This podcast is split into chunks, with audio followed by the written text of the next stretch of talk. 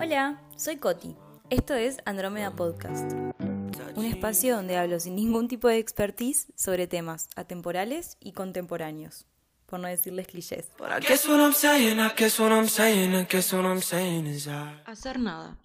Y en ese sentido, o en todo lo contrario, ¿viste esas personas que todo el tiempo tienen que estar haciendo algo? Que no saben parar. Que se fijan en un objetivo y en ese objetivo es como que proyectan la felicidad. Y mi pregunta es, ¿es ahí a donde vos querés llegar tan rápido? ¿Qué pasa cuando llegues? ¿Qué pasa cuando lo alcances? ¿Qué pasa si nunca llegas? ¿Qué pasa si nunca llegas? ¿Disfrutaste algo del proceso? Ahora capaz que suena un poco cliché porque lo vemos en los boomers, en la Gen X, que llegan a los 50 y que capaz que lo tienen todo, a nivel económico estamos hablando, pero se olvidaron de todo lo demás, sobre todo de ellos mismos. Se olvidaron de que en realidad el valor de cada uno de nosotros va mucho más allá de nuestra capacidad de producción.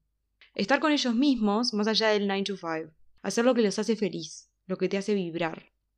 No sentir que todo lo hicieron por los demás. Y por los demás me refiero, por la pareja, por los hijos, por los padres, por quien sea. A ver, Estar conmigo es algo que me costó pira, pero que con terapia, libros, arte, música, podcast, la lista sigue, he logrado poder disfrutar.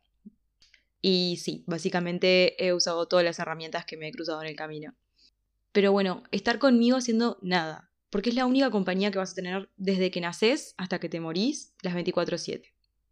Y obvio que hay veces que uno se detesta a sí mismo, porque parar es difícil. Poder estar en paz porque la mente te hace mil y una jugadas de mierda y puede repensar mil y una situaciones que no importa que hubieses hecho distinto. Hoy es lo que es. Pero bueno, cuando la mente me juega una de esas jugadas y golpes bajos, yo igual sigo conmigo. Trato de encontrar en algún lugar de mi ruido paz. Trato de bajar la pelota y de tener en cuenta que el lugar en donde vivo es en mi mente. Las 24/7, los 365 días de todos los años, desde que naces hasta que te morís. Entonces, hablando por mí, ¿no? Yo lo que trato de hacer es ponerle el mismo amor que le pongo a mi caja de zapatos, que es mi apartamentito, a mi cabeza. ¿Cómo? Bueno, yo por lo pronto empecé por perdonarme algunas cosas. Tratar de entender que hay expectativas y ritmos que uno cree que tiene que cumplir, pero que la persona que más se lo impone con esas expectativas y ritmos es uno mismo. Entonces, las cosas llegan si tienen que llegar y si no, algo mejor vendrá, o no. Pero está, siempre está bueno tener vibras positivas. Entonces, un poco lo que quiero decir es, ser bondadoso con uno mismo es crucial. Y mi madre me dijo, como te ven, te tratan. Pero vamos a decir que es más romántico como lo plantean en The Perks of Being a Wildflower. We accept the love we think we deserve. ¿Cómo puedes entonces pretender que alguien quiera estar contigo si vos ni siquiera sos capaz de estar contigo? ¿Cómo puedes querer que alguien te quiera como vos crees que te quieran si ni siquiera vos te crees a vos mismo. Entonces, el poder disfrutar de la nada, del parate, no tener que salir corriendo de mí misma, ni de nadie más. Bueno, es todo un proceso de poder aprender a estar con uno mismo. Estar sola, no tener nada para hacer, estar aburrida, cansada, pero igual estar completa. Estar tranquila conmigo, reconocer mis tiempos y mis espacios. Y bueno, está, obvio que no siempre se logra y uno no es tan bueno consigo mismo como uno querría, pero es tal cual como dijo Riri. What do you do on those days that you don't feel that confident or fearless or powerful like you did out there?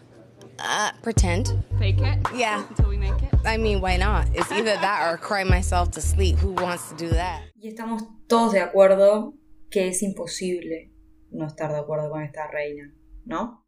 Por otro lado, así cuando uno logra parar y logra entender que es necesario parar y poder estar bien con uno mismo, Qué miedo a gente que no lo sabe hacer. Que no para nunca, que no pueden estar solos consigo, que no pueden hacerle frente a todo eso que les pasa, que eligen tapar todo con, no sé, ir al gimnasio, juntarse con amigos, trabajar, estudiar. Lo que estoy tratando de decir es que creo que no está bueno cuando todo el tiempo tenés que estar o haciendo algo o estar con alguien. Creo que...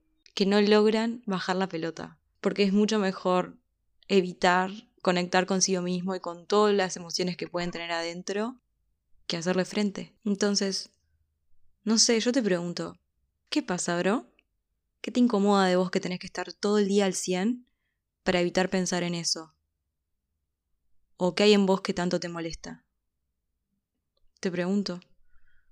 ¿Estás huyendo de alguien o estás huyendo de vos?